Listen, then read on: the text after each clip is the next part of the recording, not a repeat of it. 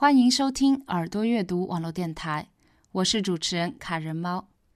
耳朵阅读用声音分享好文字。今天与大家分享的文字与巴黎圣母院有关，选自史建的《大地之灵》，东西方经典建筑艺术的魅力。节选部分主要介绍巴黎圣母院的哥特式建筑特色。巴黎圣母院。巴黎圣母院是早期哥特式教堂的代表作，因为有雨果的同名杰作，我们对它并不陌生。知道它位于巴黎城中的岛上，入口像大多数基督教堂一样是在西边。入口前的广场是巴黎市民的市集和节日活动中心。敲钟人卡西莫多和吉普赛舞女艾斯梅拉达的动人故事就是在这个广场上演的。让我们从这里开始体验历程。巴黎圣母院在十二世纪中期初建时，是要作为配得上首都的标志性建筑而兴建的，因此是最大的哥特式教堂之一。它的内部空间可容纳万人，六十多米高的双塔虽然一直未见尖顶，在中世纪的巴黎街区也已经是超级庞然大物了。他召唤着教徒走向他的入口。这个映照在阳光下的辉煌的正面以双塔为单位，被粗壮的墩子纵向分为三段，两条水平方向的雕饰带又把它们横向贯通起来。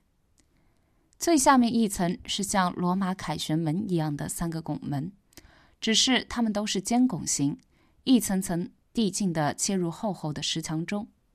那上面满饰着与圣经有关的雕像，中间那个上帝最后审判处之门的门楣中心端坐着耶稣、圣母玛利亚、圣约翰和天使，分列在两边。四周一层层布满了来自天庭的天使和圣人，底层则雕刻着引导人们深入天国的道德形象和带着人们走进地狱的邪恶形象。与帕台农神庙上神采灵动的神像相比，巴黎圣母院布满门洞的雕像则显得有些拘谨、生硬，装饰味太浓。而这正是中世纪的雕塑家所追求的。希腊雕塑家的理想是创创造出最完美动人的形象。一个中世纪艺匠关心的，却是怎样充分利用这个特殊入口，把宗教故事的丰富蕴含灌注其中。在那个只有少数人能够阅读和书写的时代，教会凭借他们向世人进行形象化的宗教感染和教会。中间层正中巨大的圆形窗和两侧略小的尖拱窗形成对比，圆花窗正处在教堂正面中心的位置上，它由复杂的同心圆图案组成。据说那些四射的轮辐暗示着太阳和天堂。也象征着耶稣，嵌入的圆花则代表着圣母。这个直径达十三米的巨大花窗，竟是用石头雕凿成的。石头在这里简直改变了它在埃及、希腊和罗马建筑中的刚健秉性，变成了好像可以任意揉捏、镂空的金属一样的物质。圆花窗的石勒间布满了彩色玻璃，当明朗的阳光透过它时。教堂就会映现出万花筒一样绚丽迷人的光影。巴黎圣母院的正面是那么完美动人，正像有人禁不住赞叹的：“我们简直忘记了那高大石头建筑的沉重，整个结构好像是海市蜃楼在面前高高耸立。”巴黎圣母院的正面后来成为哥特式教堂的典范。只是更多的教堂还在塔楼上加建了尖顶，夸张了它的上升之势，使教堂好像要摆脱地球的引力，与天穹相接。许多哥特式教堂的中塔后来都超过了百米，兰斯主教堂不计尖顶也高达一百零一米。以尖顶著称的哥特式教堂还有德国的科隆大教堂。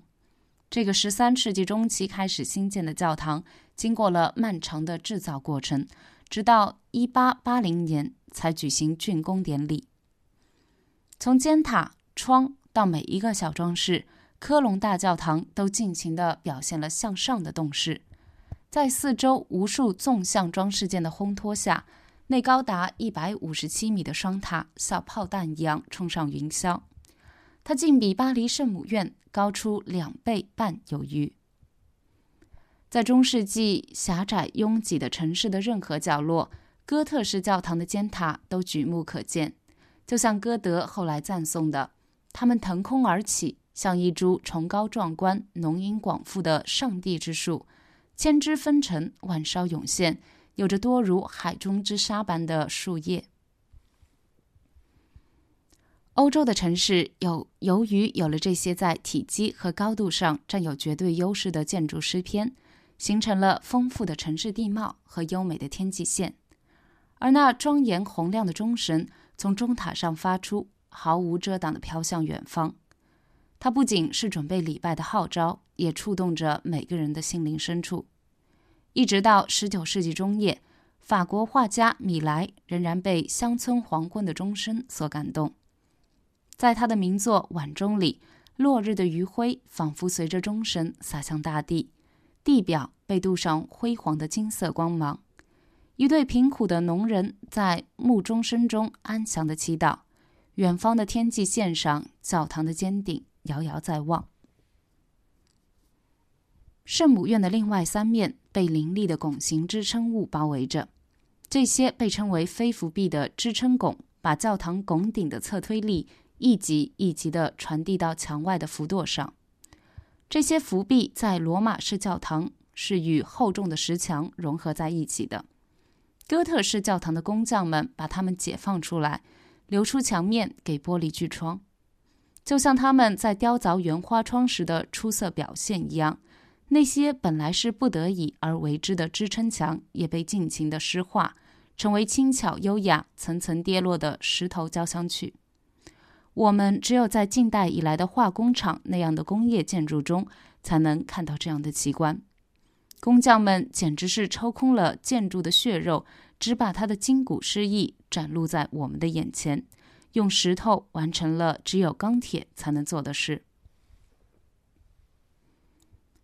环绕在巴黎圣母院周围的密布的飞浮壁、小尖塔和多边形的后殿，都不安分地拱卫着正殿。中间那座细瘦尖耸的小尖塔统帅着三面石林，使这座庞然大物从任何一面看上去都均衡完美，恰当地展现出。作为巴黎主法国主教堂的崇高地位，巴黎圣母院由钟塔和华丽的小尖塔统帅着的均衡和谐，与帕台农神庙完全不同。帕台农神庙以恰到好处的比例关系和均衡的柱廊，重复着单纯优美的旋律，所以德国美学家黑格尔把它称为理性建筑。而在巴黎圣母院的表面。那些轻盈的支撑着壁幅的壁柱的飞浮拱和数不清的小尖塔，都在不安地躁动着。你的眼睛在它的石林中得不到安歇。黑格尔把它称为浪漫性建筑。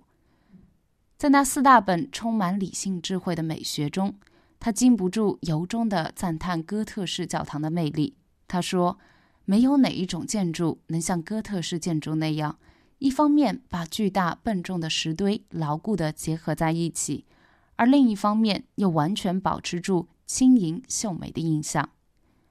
一位评论家说得更好：要觉察到希腊建筑的美，一个人必须具备鉴赏力；而感受哥特式建筑，则只需要激情。